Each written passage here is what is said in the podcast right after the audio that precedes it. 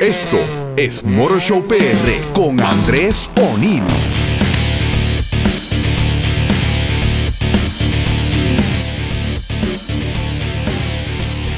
Muy buenas tardes, my friends. Andrés O'Neill con ustedes en un episodio más de Motor Show PR por el 1320.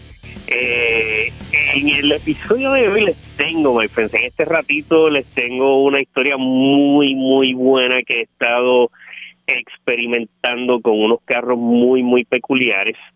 Eh, y es algo, pues, ha sido como una búsqueda personal muy mía dentro del mundo de los automóviles. Eh, ustedes saben que me fascina, me gusta muchísimo. Yo lo describo como un desajuste mental, pero me he dado cuenta que muchísima otra gente está contagiada con el mismo desajuste mental y es que me fascinan, me encantan los autos abandonados. Eh, y como les digo, o sea, pensaba que yo era el único que tenía ese desajuste mental, pero resulta que cuando hago un post en mis redes sociales sobre autos abandonados a la gente le fascina y le gusta y entonces eh, otros comparten fotos de carros abandonados estartalados como decimos eh, en buen boricua o yonqueados como decimos en perfecto castellano. Estoy siendo sarcástico por supuesto. Pero eh, también comparten de esas fotos. Entonces, pues sí, o pues, eso pues para mí ha sido un gran alivio saber es que no estoy loco, sino que es pues que hay muchas personas pues nos gustan los, los carros en, en ese estado.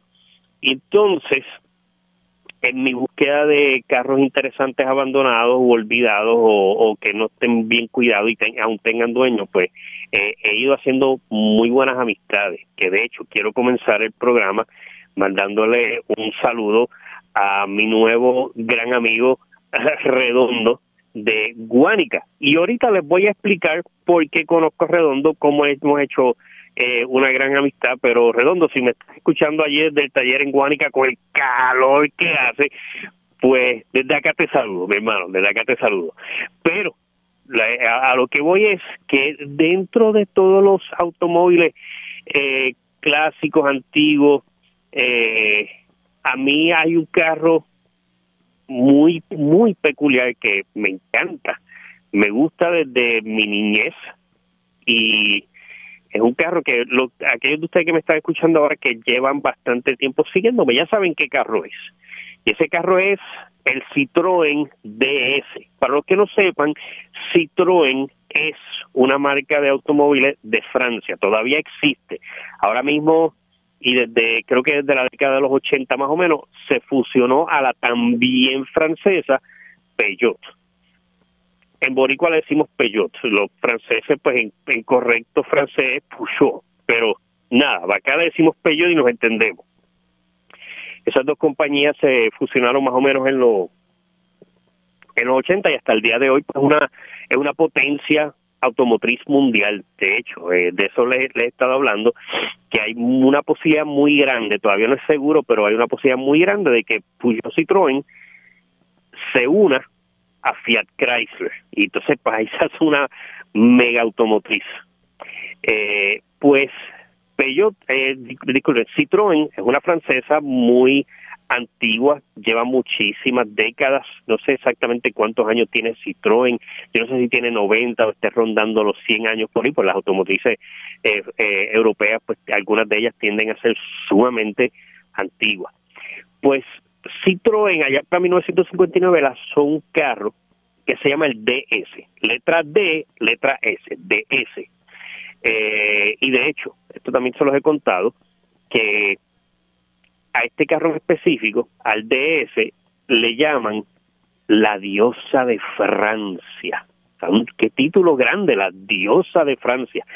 Y es mayormente porque las letras DS, o sea, nosotros en español decimos DS, en inglés usted dice DS, en francés no sé cómo se pronuncian las dos letras, pero las dos letras al pronunciarlas suena mucho a la palabra diosa en francés. Entonces al carro le dicen la diosa de Francia. Es un carro que a mucha gente, como a mí, nos fascina, nos encanta ese carro y mucha gente lo aborrece y lo odia porque es un diseño muy, muy peculiar. O sea, aquí en Puerto Rico, recuerdo que cuando eran eh, el nuevo, cuando los muy pocos, porque o sea, en Puerto Rico se vendieron muy poquitos de ellos, le decían los sapos. Es porque sí, tiene una apariencia eh, de sapo, o sea, es como que más es un poco redondo, es más es más alto del frente que de atrás por el diseño. Eh, y en el otro día me enteré que en España le dicen el tiburón y es por la parte frontal puntiaguda. Entonces, pues es un carro que eh, causó mucha sensación cuando salió en 1959, porque en aquel entonces el diseño del carro era, o sea, no se parecía a nada, pero a nada que hubiera en el mercado automotriz en el mundo entero en aquel entonces. O sea, el carro bien, bien adelantado a su época.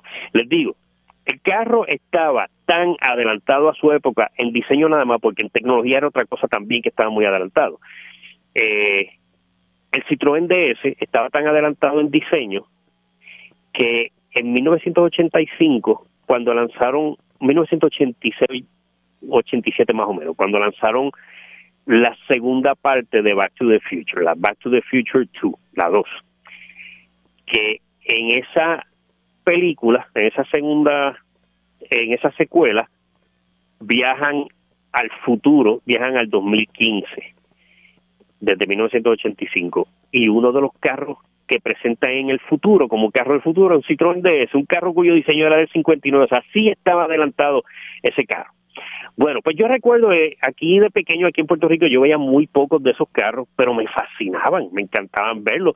Tuve, les he contado de, de un vecino que tuve en, en Guaynabo, eh, que era dueño de una ferretería y tenía dos de ellos. Él compró uno, eh, o sea, en el, en el negocio le dieron uno bueno y otro para pieza.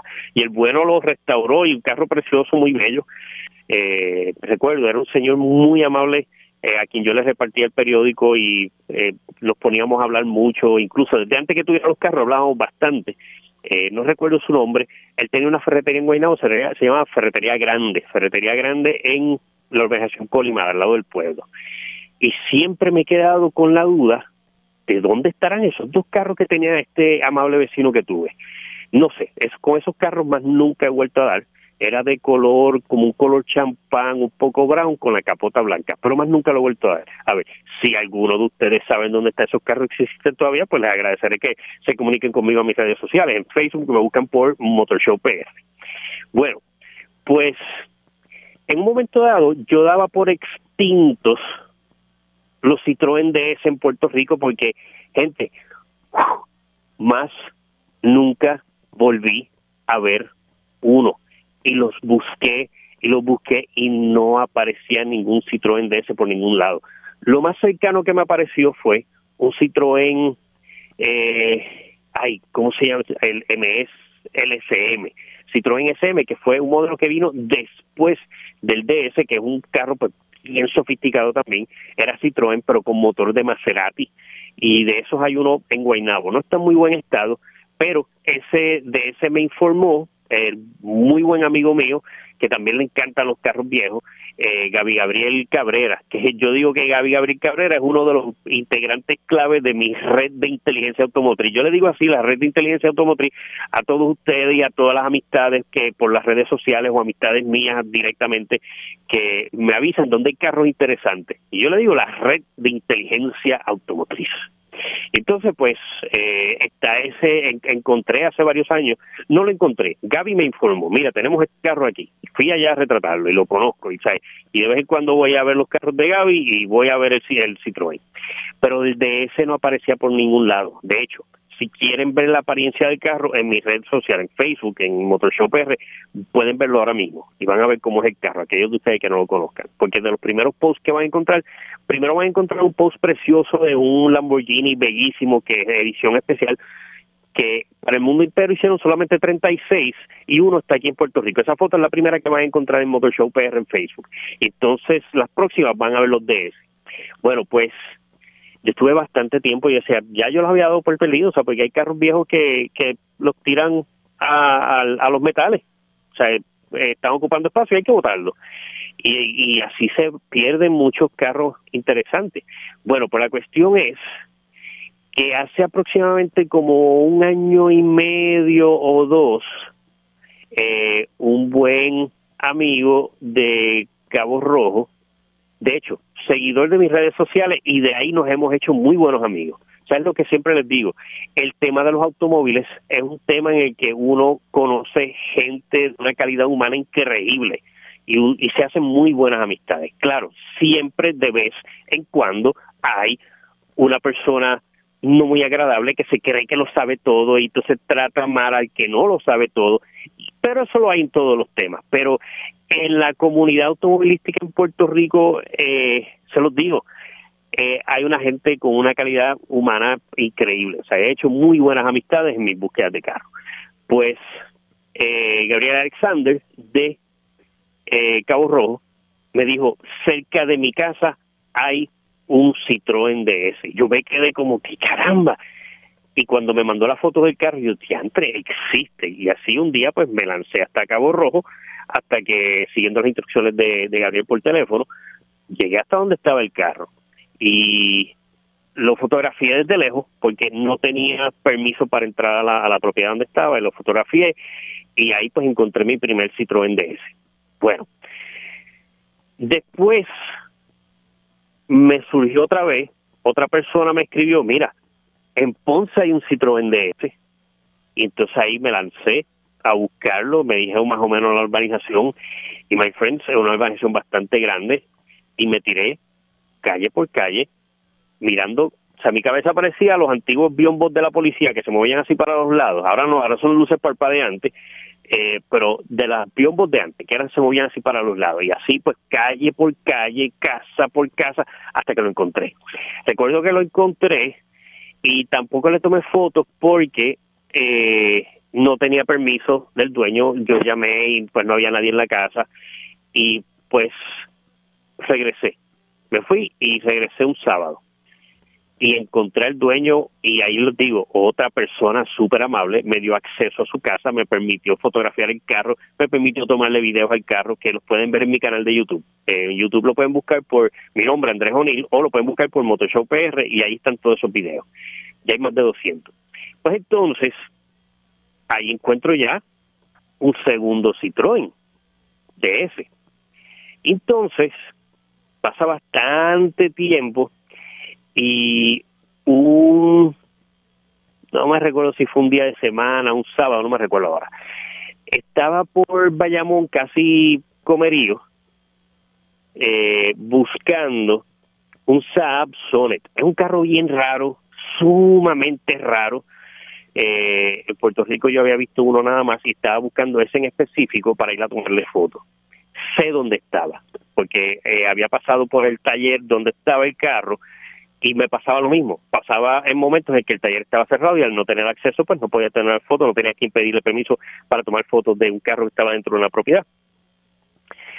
Y entonces, pues, un día voy a una hora en la que estimaba que el, el, el taller iba a estar abierto, que iba a poder pedir, pedir permiso y entrar. Y cuando voy, my friends, el lote vacío. Habían mudado el garaje y yo, Dios mío, perdí el Saab eh, y entonces, pues, voy a un taller cercano, pregunto por esos carros, me dijeron, no, la persona que tenía ese taller se fue para Estados Unidos, etcétera. Y entonces, un cliente en ese taller se pone a hablar conmigo, me reconoce por locos con los autos y nos ponemos a hablar de carros. Y entonces él viene y me dice, oye, ¿a ti qué te gustan los carros raros? Yo sé de un sitio en Dorado que debajo de la casa hay tres citrones de esos de los que tú quieres, lo estás buscando. Y yo me quedé, o my friend, me temblaron las rodillas, o sea, no uno, tres. Este señor, Miguel, que también nos hemos hecho muy buenos, eh, muy buenos amigos, él sirvió, miren que desinteresado, él sirvió de intermediario con la familia que tiene sus carros, para ver si yo podía ir allá a tomar las fotos. Entonces, pues, pasó bastante tiempo, digo, o sea, pasó eh, varias semanas, un mes, un mes y pico, en lo que pudimos coordinar hasta que por fin pudimos. Así que el sábado pasado fui a esa residencia en Dorado y tuve un triple encuentro con un precioso trío de Citroën DS. Claro, yo les digo precioso, pero de esos tres carros, uno está en condiciones bastante, bastante buenas, que de hecho ese carro prende y corre, y los otros dos, uno pues no está en muy buenas condiciones y un tercero siempre lo utilizaron para piezas, o sea que no, está muy bien. Pero de momento ahí frente a mí tenía tres Citroën DS y lo publico en mis redes. Publico ese triple encuentro y les explico a todo el mundo en los videos, y o sea, de la nada, del cero, encontré uno en, o sea, encontré con la ayuda de la gente que me dio información, porque yo solo no lo iba a encontrar. Eh, me encuentro un primer Citroën DS en Cabo Rojo, me encuentro uno segundo en Cagua, hay perdón, en Ponce, y de momento se duplicó la cosa de dos suyo a cinco con el triple hallazgo de Dorado. Pues lo publiqué. Adivinen qué pasó, my friend, después que yo publiqué esos tres, el video y la foto de esos tres Citroën. Me escribieron enseguida y me dijeron, hay dos en Guánica, en un mismo lugar. El sábado yo fui a ver los Citroën de, de Dorado y creo que fue como para el miércoles me tiré hasta Guánica para ver esos otros dos Citroën. Y efectivamente estaban allí entonces la persona que les mencioné al principio, el señor Redondo allá de Guánica, que es el, el dueño de esos carros, pues muy amablemente también pues me permitió ver los carros, tomarle video, tomarle fotos eh, y todo lo demás. Y, y, bueno, para una visita que es tan breve, tomar unas fotos y ya, yo estuve allí fácil como dos horas y pico hablando con Redondo y nos hemos hecho muy buenos amigos. Esto me contó la historia de los carros y bueno, la pasamos súper bien. O sea que ya tengo constancia de que en el registro que he creado de Citroën DS en Puerto Rico, que hay siete. Claro, eh, eh, en, en en los de Guánica, pues uno de los carros pues está en mal estado. Eh, podríamos decir que lo que cae entonces son seis y medio. Pero sí, o sea, está ahí el chasis, está el motor, la carrocería está mala y todo lo demás. Pero sí, o sea, siete. Y hablando con Redondo, me habló de que en Lajas hay otro. Así que entonces tengo que hacer mis averiguaciones para llegar hasta allá. Eh, para entonces fotografiar ese eh, octavo Citroën DS. O sea que vamos progresando y va creciendo la cosa. Ahora, siempre he dicho que la historia de los automóviles está muy ligada a la historia del país que lo produce o al país a donde llegaron esos automóviles. Siempre está ligada, no hay manera. O sea, así como la historia del Ford modelo T está ligada al desarrollo de todo tipo de industria, al desarrollo del sistema de carretera en Estados Unidos. Asimismo, el Volkswagen está muy de, eh, eh, el Volkswagen está bien relacionado a la historia de Alemania y bueno, claro, porque Alemania fue quien lo produjo, pero el Volkswagen también está muy relacionado a la historia de México, porque allá hay montones, también se fabricaron allá. Pero un carro no tiene que estar fabricado en cierto país para tocar la historia de ese país. Y los Citroën de Dorado específicamente está en cierto aspecto ligada a la historia, a un capítulo de la historia de Puerto Rico. Y el joven que lo tiene, un muchacho muy amable, bueno, es una familia encantadora, ya está almorzar allí, me invitaron a almorzar allí con ellos, y todo, una, experiencia muy buena, es lo que les digo. Eh, la calidad de gente que uno conoce en la búsqueda de automóviles. Pues el joven que tiene el carro, él me contó que ese carro era de su abuelo. Eh, su abuelo lo llevaba a la escuela en el Citroën. O sea, imagínense ustedes qué cosa más impresionante llegar a una escuela un, un Citroën DS. Entonces el carro, allá en la década de los 80, llevó a su mamá, o sea, el, el, dueño original, el abuelo, llevó a su hija a su boda en el Citroën DS. Ahora, me estaba contando el joven, él se llama Néstor, me estaba contando que esos tres carros, miren de dónde salen. Él me contó que su abuelo trabajaba para una compañía de elevadores. Y entonces me explicó que una de las represas de Puerto Rico, no me supo eh, identificar exactamente cuál, y aquellos de ustedes que sepan de ingeniería, que sepan de, eh, de, de las represas de Puerto Rico, pues sabrán y me podrán escribir y decirme. Este joven me dice que una represa en específico tiene en su interior un elevador. Entonces, pues su abuelo trabajaba con ese elevador en específico. Y que la compañía que hizo el, el, la represa, esa compañía era de Francia. Y esa compañía le trajo los Citroën a los ejecutivos de la compañía que estaban trabajando aquí en Puerto Rico. Así llegaron esos perros acá a Puerto Rico. O sea, y entonces, pues en un momento dado, el abuelo pues tuvo una relación larga, muy buena con la compañía de, elevadores y con la compañía de la, de las empresas. Eso también quiero, quiero eh, corroborarlo, a ver cuál de las empresas era y cuál compañía francesa, que tiene lógica, porque aquí en Puerto Rico para eh, proyectos de infraestructura muy grandes, bien grandes, vienen compañías de afuera. Por ejemplo, para el tren urbano aquí, eh, pues vinieron compañías, eh, vino mucha gente de Alemania porque Siemens fue la que hizo los trenes. Eh, de hecho, compañías francesas fueron las que hicieron el antiguo ferrocarril de Puerto Rico o porciones del ferrocarril. Y así pues sucesivamente eh, gente de distintas compañías han venido a Puerto Rico para esos proyectos de infraestructura grandes. Y entonces pues para ese en específico, de una de las represas, no sabemos exactamente cuál es, vino una compañía francesa y esa compañía francesa le dio a sus ejecutivos franceses el máximo carro de Francia, la diosa de Francia, el Citroën DS. Y esos tres carros están allí en Dorado. Voy a una pausa bien rápido y cuando regrese entonces les sigo contando un poquito de, un poco más de estos Citroën DS y de otros temas interesantes que tengo para hoy. Así que regreso rápido con Motor Show PR por el 1320. Mantente conectado. Escuchas a Andrés O'Neill en Motor Show PR solo en Radio Isla 1320. Bueno, mi friends, Andrés Único, usted aquí en la segunda mitad de Motor Show PR por el 1320.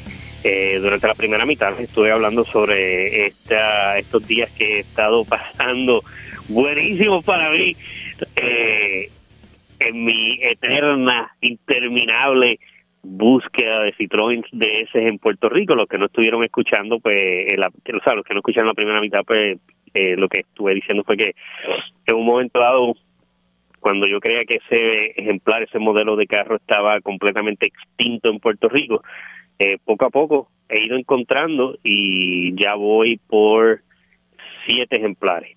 Eh, lo último que les estuve contando fue los tres de Dorado, que por lo que me explica su dueño, eh, un joven que los heredó de, de su abuelo, eran carros traídos, fueron los tres carros fueron traídos a Puerto Rico por una compañía francesa eh, que estuvo eh, trabajando en la construcción de una de las represas aquí en Puerto Rico.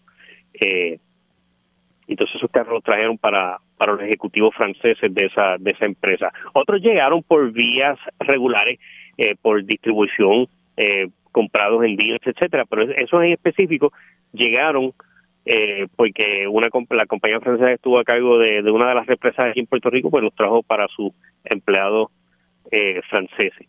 Entonces, pues, los dos que fui a ver el domingo, eh, perdón, en el miércoles, en, fui a verlos a, a Guánica, eh, que son los, los últimos dos que he encontrado, eh, son de, de mi nuevo amigo eh, Redondo, allá en, en Guánica. Esto, pues son carros que uno fue comprado nuevo, nuevo, nuevo de paquete aquí en Puerto Rico y otro fue traído eh, fue comprado en otro país y traído acá a Puerto Rico. Ese yo lo noté porque el Citroën DS, eh, el que se vendió para mercado estadounidense y por, y por ende para Puerto Rico, los focos delanteros eran cuatro, dos focos redondos, uno a cada lado, dentro de un de un marco, un housing de una forma más o menos como tipo trapezoide con un poquito de, esquina redonda. Los cuatro focos quedaban expuestos para mercados internacionales, incluyendo Francia. Esos focos venían cubiertos con una lámina plástica. Entonces, en vez de ver cuatro focos, lo que se veían era pues como dos bien grandes. Eh, y entonces, pues, lo vi así, yo dije, ese ya sabía que no era un Citroën de aquí de Puerto Rico y él pues me, sí confirmó que eh, el dueño, su padre de crianza, eh, lo compró fuera de Puerto Rico y lo trajo para acá. Eh, por alguna razón o algún capricho, el Departamento de Transportación Federal, eh, para allá para la década de los 70 y los 60, no permitía que ningún foco automotriz delantero estuviera cubierto por una mica, ni siquiera que fuera transparente, no podía. Y eso pues afectó el diseño de muchos automóviles que llegaron a, nuestro país, eh, porque pues por el simple hecho de que no podían tener nada encima. De hecho, eh, los focos de halógeno llegaron mucho, tardaron mucho tiempo en llegar a, nuestro mercado, cuando en Europa ya estaban, simplemente porque el, el, Departamento de Transportación Federal no los quería, no quería los focos de, de halógeno, hasta que eventualmente los aprobó. Eh, pero si usted se fija, casi todos esos carros de los 60, de los 50, 70, muchos de los 80, yo les diría que casi todos, eh, o la inmensa mayoría, todos tenían focos o redondos o cuadrados. Claro, entonces el, el ingeniero que diseñaba el automóvil, pues tenía que usar su imaginación para entonces el marco o el housing de los focos, pues tuviera otro tipo de forma para darle otro tipo de apariencia al automóvil. Pero es, los focos, que, el foco sellado que le decían los silvín, bueno, en perfecto puertorriqueño de calle se le dice el silvín, porque son sealed beams, o sea, son luces selladas, sealed beams. Y aquí pues le decimos los silvines. Eh, y por mucho tiempo los carros eran así, hasta que ya pues por fin en la década tarde ya en los 80 y durante los 90 el, el Departamento de Transportación Federal pues entonces ya pues permitió darle rienda suelta a los diseñadores de autos de crear los focos delanteros de la forma que quisieran. Y por eso es que vemos unos diseños tan distintos hoy en día tan tan llamativos pues porque tienen pueden hacer eso. Eh, pero sí eh, eh, de cero he llegado ya a siete Citroën, ya me hablaron de ese de la AJA, hoy me escribieron de que hay otro en Mayagüez eh, y me han hablado de otros varios, así que pues estaré estaré del pingo al tango por toda la isla buscando otros Citroën. Si vuelvo les digo, si quieren, si no conocen el carro y quieren verlo, o si quieren, o si lo conocen y quieren ver lo que estuve retratando durante estos días, búsquenlo en mi Facebook, Motor Show PR. También los invito a pasar por el grupo que creé en Facebook, eh, en el cual ustedes son los reporteros automotrices, ustedes pues ven carros por ahí interesantes y ustedes suben la foto al grupo y la comparten con el resto. Y la dinámica ahí es buenísima. Estamos eh, hablar, compartiendo fotos de autos, comentando, eh, intercambiando conocimientos y todos aprendemos de, de todo. Ese se llama Tesoros en el Junker y Autos en la Calle. Lo consiguen así en Facebook. Y como siempre, mi canal de YouTube, ahí están los videos de todos los Citroën que he encontrado, así como 200 videos más de distintos temas automotrices. Bueno, eh, el año pasado, para enero el año pasado, estuve en el Auto Show de Detroit. Ese iba a ser el último Auto Show de Detroit que iba a ser celebrado en invierno en enero, porque los planes eran que ahora para el 2020 se iba a pasar el Auto Show de Detroit para junio. Ya eso no ocurrió gracias al COVID. O sea que el, el show inaugural veraniego del Auto Show de Detroit quedó cancelado. Eh, tendremos que esperar a ver si para el año que viene o más adelante, no sabemos. No sabemos cuánto va a durar esto, ¿verdad? Pues en el Auto Show de Detroit del año pasado, Ford mostró eh, un ejemplar llamado el Ford Mustang Shelby GT500, un carro que conocemos y nos volvemos locos por él porque es un carro con un diseño precioso y una potencia demencial. Eh, ellos lo presentaron, presentaron la nueva versión del Mustang Shelby GT500 en el Auto Show de Detroit del año pasado y pusieron en las especificaciones, dijeron que iba a tener 700 plus horsepower, 700 o más caballos de fuerza. Y recuerdo que me estuvo bien curioso que pusieran 700 plus y no pusieran un número exacto.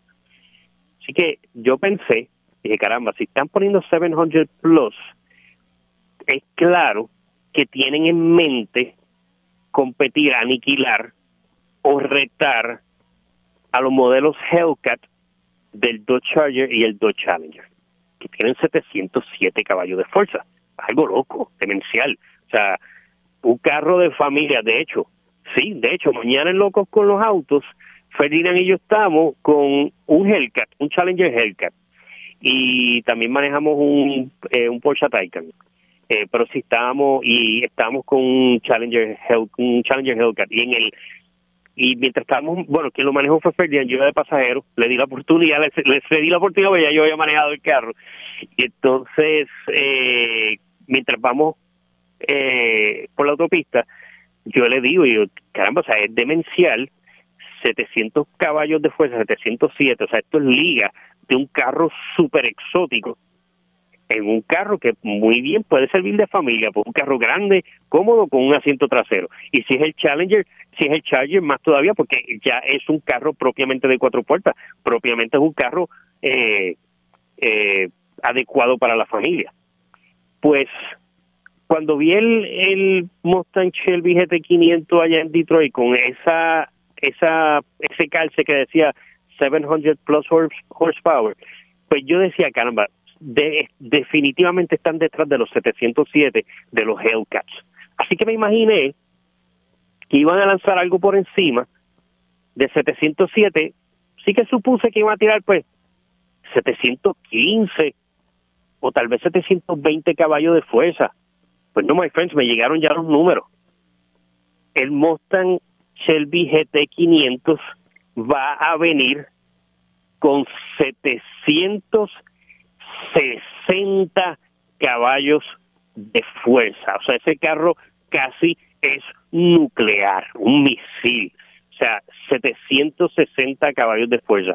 O sea, que con hacerle otros ajustes a ese motor, muy posiblemente se van a trepar por encima del Dodge Demon, que viene siendo una versión aún más rabiosa del, del Challenger Hellcat, que tiene 800 y pico caballos de fuerza, y el próximo, y una versión eh, tal vez Mustang Shelby GT500R, algo así, tenga entonces 800 y pico de caballos de fuerza, pero son 760 caballos de fuerza en el próximo Mustang Shelby GT500.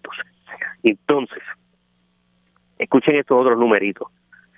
El arranque de 0 a 60 es de 3.3 segundos. Vuelvo y les digo, eso es liga de carro súper exótico y, y con un poquito más y llega a la liga de lo que le llaman los hypercars, o sea, la cuestión esta de la potencia de los automóviles ha seguido en escalada, en escalada, en escalada, y ha seguido subiendo tanto que estamos llegando a unos niveles demenciales de potencia. Ya bueno, eh, los, los Bugatti hacen mil y pico de caballos de fuerza, hay carros de, de eh, hypercars, por eso le dicen hypercars, porque están por encima de los exóticos, que hacen 0 a 60 de, de, de dos segundos y pico, o sea, ya hay carros en los dos segundos y pico. Entonces, el Shelby GT 500 con los 760 caballos de fuerza ya está en 3.3. Significa que algún buen mecánico le hace par de truquitos y lo baja a 2.9, 2.8. Es una cosa eh, increíble. Por lo que le está explicando de los hypercars es que ya hay los hypercars son carros exóticos, pero que tienen una tecnología tan grande que entonces combinan el motor de combustión interna con electricidad. O sea, prácticamente sí, son unos híbridos que les dan una, unas potencias demenciales. Así que 0 a 60 de 3.3 segundos y tiene una velocidad máxima, agárrense, de 180 millas por hora. ¿Usted se imagina eso por un expreso? Obviamente que le den el permiso, porque alguien que se tire a, a, a esas velocidades por un expreso, pues está siendo un temerario. Pero vamos a suponer que un expreso, o sea, le den el permiso o una pista inmensamente larga, ¿cómo eso a 180 millas por hora pasará? O sea, una cosa increíble. Eh, pues sí, o sea, ya el, el Mustang Shelby GT500 ya viene por ahí con toda esa potencia gigantesca, una potencia demencial. Tengo otra noticia y también tiene que ver con Ford y es que Ford y Volkswagen, y esto ya se veía venir de hace un tiempo, Ford y Volkswagen van a estar haciendo un proyecto en conjunto. Esto ya se había avisado, pero como que quedó casi en nada, no se dijo más nada, y ahora, boom, de cantazo, salió una noticia de que van a hacer, van a estar compartiendo mucho más que tecnología. Ford y Volkswagen van a estar compartiendo plataformas. O sea, plataforma es eh, la base sobre la cual está construido un automóvil. O sea, básicamente, pues, eh, eh, el chasis, suspensión, etcétera. Y eso, pues, es lo mismo, pero cambia el caparazón de afuera y hacen carros diferentes. Eso, eso se está haciendo desde hace miles de décadas, bueno, no miles de décadas, ¿verdad? Pero sí, o sea, llevan muchas décadas haciendo las compañías dentro de la misma compañía compartiendo plataformas entre marcas cuando son automotrices de muchas marcas, pero utilizan la misma plataforma para diferentes marcas. Un ejemplo, el Chevrolet Cavalier. ¿Ustedes recuerdan ese carrito? En su momento, en su momento fue un, carrito de buenas ventas en Puerto Rico. Eh, y la plataforma del, del Cavalier servía para también tener el Pontiac Sunbird, para tener el Oldsmobile Firenze, el Buick Skylark y el carro más eh, humillado de toda la, la, historia del automóvil, uno de, uno de ellos, el Cadillac Cimarrón. O sea, era la misma plataforma y de una misma plataforma hacían cinco carros para cada una de las marcas.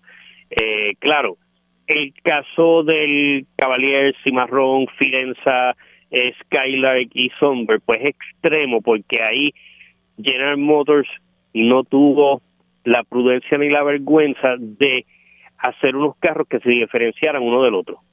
La misma plataforma y la misma carrocería, lo que cambiaban eran foquitos y cositas, y entonces eso le conllevó que la ridiculizaran, porque el Cavalier era el, el cimarrón, un Cadillac, era idéntico. A un Cavalier que costaba 10 mil pesos menos, y 10 mil pesos en aquel entonces era una cantidad gigantesca, ahora son muchos chavos, pero imagínense ustedes en los 80 eh, que recuerdo una famosa entrevista que le preguntaron a, a un ejecutivo de General Motors cuál es la diferencia entre un Cavalier y un cimarrón. Y el hombre no supo contestar. Él, lo único que le salió fue como siete mil dólares la diferencia. Miren qué cosa, o sea, eran carros idénticos. Pues eso se, se, se, se ha utilizado mucho tiempo e incluso compañías automotrices rivales comparten plataformas para hacer sus propios carros. Un ejemplo que les puedo dar es eh, el, el Ford Probe y el Mazda MX6. Estoy hablando de la década de, los 90, eh, que era la misma plataforma. El carro era hecho en Estados Unidos, pero de la misma plataforma salió una carrocería para el Ford Probe y una carrocería para el, el Mazda MX6. Distinto uno del otro eh, eh, otro ejemplo, pues eh, Hyundai y Kia compiten entre sí y utilizan las mismas plataformas, eh, y pero con modelos diferentes. Ahí pues el caso es porque Hyundai es dueña de, de Kia, entonces las plataformas son la misma, pero con distintas carrocerías, distintos contenidos y hace un muy buen trabajo porque sabe diferenciar muy bien en, en términos de diseño un carro del otro. O sea, yo creo que nunca volvió a ocurrir lo de el cimarrón y el Cavalier Songbird, esos carros eran que eran demasiado idénticos. Eh, pero nada, las plataformas se comparten entre compañías y entonces esto es lo que se va a estar haciendo en este en este nuevo negocio entre Ford y Volkswagen. Eh, van a compartir tecnologías también, pero también van a compartir eh, plataformas. Eh, una bien interesante es que Volkswagen tiene una una pickup que de hecho la primera vez que vi una fue en Chile y me encantó. Y cuando subí la foto a, a, a, Motor Show en Facebook la gente pues se volvió loca y mucha gente la conocía ya.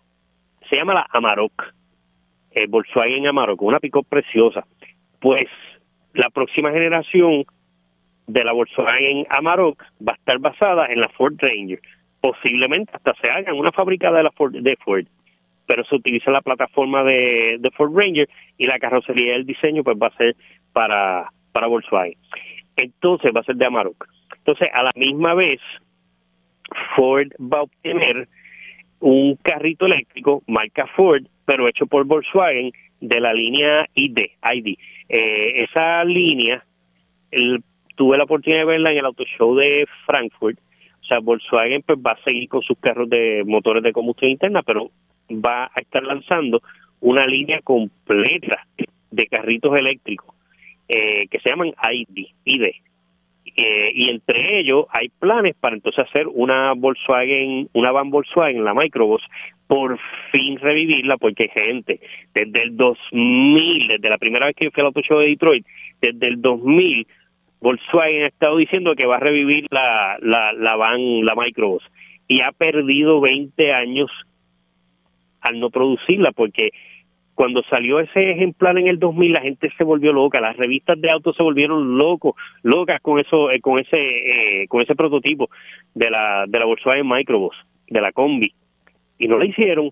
Entonces después, como para el 2008, 9, 10 más o menos, vuelven y lanzan otro prototipo de una van Volkswagen, preciosa. Esta era pues más chiquitita, esta ya estaba construida en la plataforma creo que del, del Golf o del de, del Golf, eh, chiquita, bien linda, preciosa. La gente se vuelve y no la hicieron. Entonces ahora lleva como tres años más o menos coqueteando con este modelo que se llama el Volkswagen ID Bus, que es una interpretación moderna de la de la Volkswagen Microbus, de la Combi, de la Van Volky, como queramos decirle, y va a ser eléctrica. Y esta por fin parece que sí va a llegar a, producción. Pues de esa línea ID eh, van entonces también a hacerse modelos de, de Ford. Así que van a estar ambas compañías eh, compartiendo plataformas. De hecho, también creo que Ford va a obtener unas vanes pequeñas de carga para, para sus líneas de, vehículos comerciales de Volkswagen. Así que está interesante este, este proyecto en conjunto. Lo irónico, my friends, lo irónico, my friends, es que Ford y Volkswagen están ahora trabajando en conjunto y allá para los 40 Ford tuvo la oportunidad de llevarse a Volkswagen gratis. Esa historia se la he hecho antes después de la Segunda Guerra Mundial, cuando termina, cuando están en la reconstrucción de Alemania, el área donde estaba la fábrica de Volkswagen eh, quedó en un área que estaba bajo la supervisión de las Fuerzas Armadas Británicas. Y estaba este militar británico, no recuerdo cuál es su rango, él le vio potencial al caculito, al, al, al, al, Beatle. Eh, ese señor o sea, las fuerzas supervisadas por ese señor, no recuerdo su nombre, reconstruyeron la fábrica de Volkswagen y la pusieron a funcionar de nuevo y empezaron otra vez a hacer calculitos. Y él le vio potencial y él invitó varias automotrices de Occidente ya establecidas, las invitó a que vieran la fábrica y interesarlos en esa operación. Y nadie la quiso. Y una de las compañía, creo que fue la primera a la cual él acudió fue a Ford Motor Company.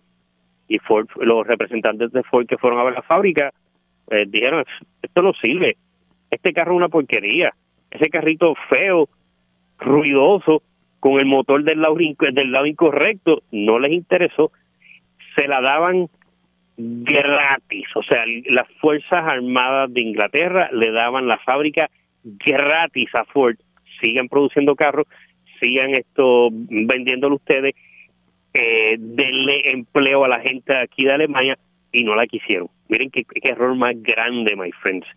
Y ahora pasaron las décadas y ahora las dos compañías pues sí van a estar trabajando en conjunto. Bueno, me quedan unos minutitos, así que puedo hablarles de algunos acontecimientos históricos interesantes que se dieron esta misma semana en la historia del automóvil.